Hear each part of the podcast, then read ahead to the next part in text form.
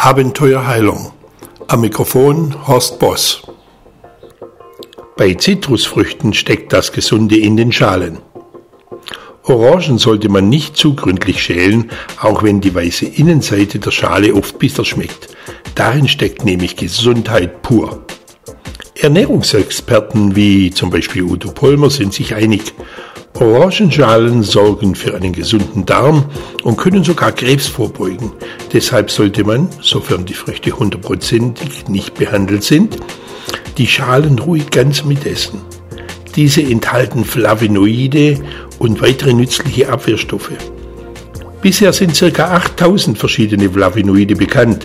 Viele dienen als Boten oder Abwehrstoffe gegen Insekten, Bakterien oder pflanzenfressende Säugetiere und bieten Schutz vor UV-Strahlung.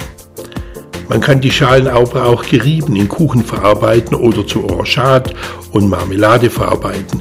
Nicht nur gesund, sondern auch sehr lecker. Wenn Ihnen dieser Podcast gefallen hat, dann empfehlen Sie ihn doch einfach weiter. Bis zum nächsten Mal bei Abenteuer Heilung.